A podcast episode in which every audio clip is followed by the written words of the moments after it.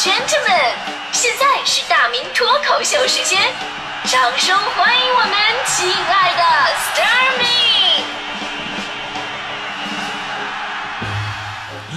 好，欢迎各位来到今天的大明脱口秀，我是大明。呃，说到得宠跟失宠啊，其实人生的各个领域跟阶段都能遇到这样的事儿。你比方说在家里边，小的时候你为所欲为，啊，长大之后呢，就家里边没人惯着你了。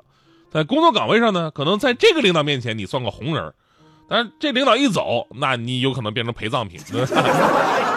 感情上也是一样啊，热恋的时候，对方比自己的生命都重要，但是结了婚，尤其有了孩子，立马这地位就惨不忍睹。我们森哥，自从家里边有了俩儿子，地位是一落千丈。那天闷闷不乐来上班，我我们看这个森哥，这明显是脸色不对呀、当时我就问他，我说森哥你什么情况啊？啊，这这这怎么这么闹心呢？森哥当时情绪非常低落的跟我们说，说别提了，早上媳妇儿啊给我一顿骂。我说你媳妇为啥骂你啊？然后他森哥说了，我也问他了，他竟然给我一个理由，说你理由是心情不好。太随意了吧！他心情不好又不是我干的。就这时候，徐翔走过来了，强哥握住森哥的手说了：“哥，你要啥自行车？媳妇儿训你还能给你个理由？你家里地位已经够高的了，对吧？正所谓一山更有一山高，一个个比一个惨。” 而最近呢，在得宠跟失宠之间呢，有这么一大票人，他们正在过渡期，因为他们是一整个群体，那就是高三刚刚参加完高考的朋友们。前两天有网友分享了一段就是高考后的待遇的一个视频，引发了网络热议。啊，视频当中说一个高考刚刚结束的孩子呀，家庭地位瞬间崩塌，就想吃个鸡蛋灌饼，就遭到了父亲的严词拒绝。视频当中呢，他爸爸双手叉腰，对关在房间里的儿子隔空喊话说：“ 高考完了，你已经从熊猫变成狗熊了。”不是说你想吃啥就吃啥，而是有啥你才能吃啥。然后呢，非常悲伤的从房间里边传出儿子回复：“狗熊也得保护啊。”于是网友们纷纷表示说：“这个高考前跟高考后的待遇吧，分分钟就变了，从狗熊从熊猫到狗熊，也就是从重点保护动物变成野生动物。”这视频过于真实。其实我觉得吧，你还得真得这个人适应一下。这也就是刚高考完，要是你在家连续再待两个月无所事事之后，就能从野生动物变成四害，你相信吗？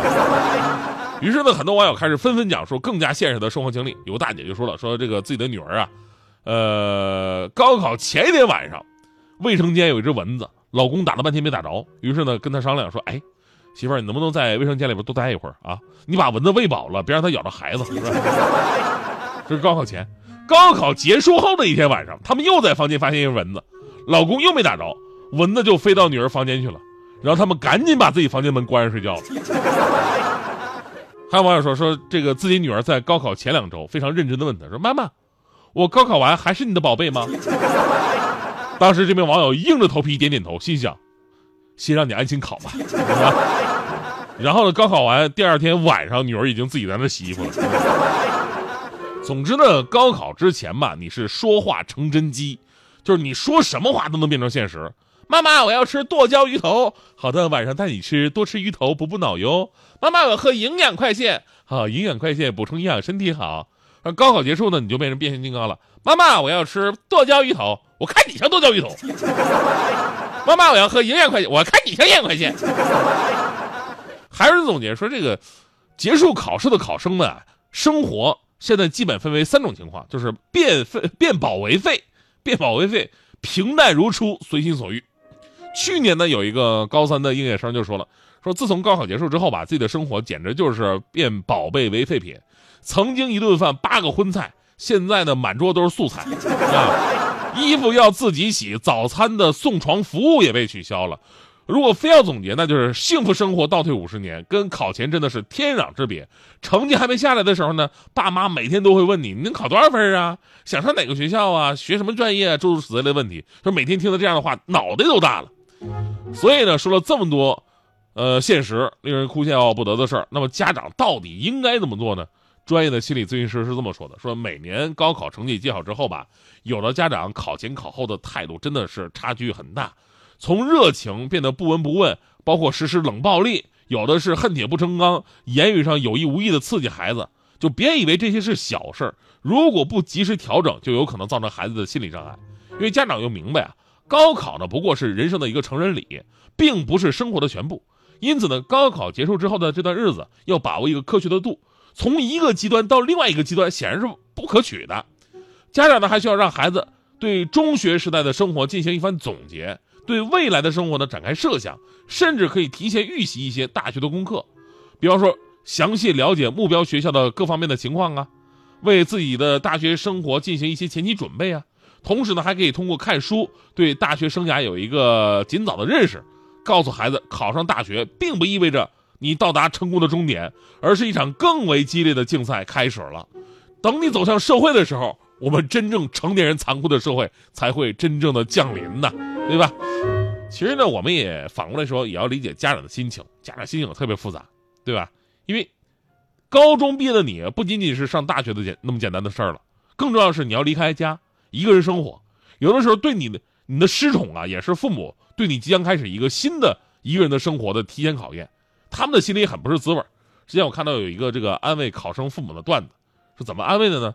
说这高考啊，只是决定玩去哪座城市打游戏耍朋友而已，只不过考得好点的可以去网速快的大城市耍朋友啊，而真正的现实呢，就是您精心呵护十多年的风筝即将断线。您家的一级保护动物很快就会演变成野生动物，请尽快的认清形势，调整心态，做一名德智体美的空巢老人啊！好心态才有好生活，所以说呢，真得彼此理解吧。但是这个阶段吧，不要想太多。出了成绩之后，也不要给彼此太大压力，不要到处打听别人的成绩，别向别人炫耀你的成绩，别在别人面前假谦虚。别拿着比别人高的成绩，还跟人说：“哎呦，这我没考好啊！”这这不仅仅是高考，这是所有考试后的基本美德，你知道吗？我们在这里呢，再次祝所有的考生啊，咱们都能金榜题名，梦想成真。也祝所有的家长都能快快乐乐，放下担心，开始去享受自己人生的美好吧。说到这点，我还真得夸一下我的父母，因为我的父母算是那种，呃，境界比较高的，他们不以物喜，不以己悲，无论是。高考，还是我上班，是我成年了，还是我成名了？我在他们心中的地位从来就没变过，还是那么没地位。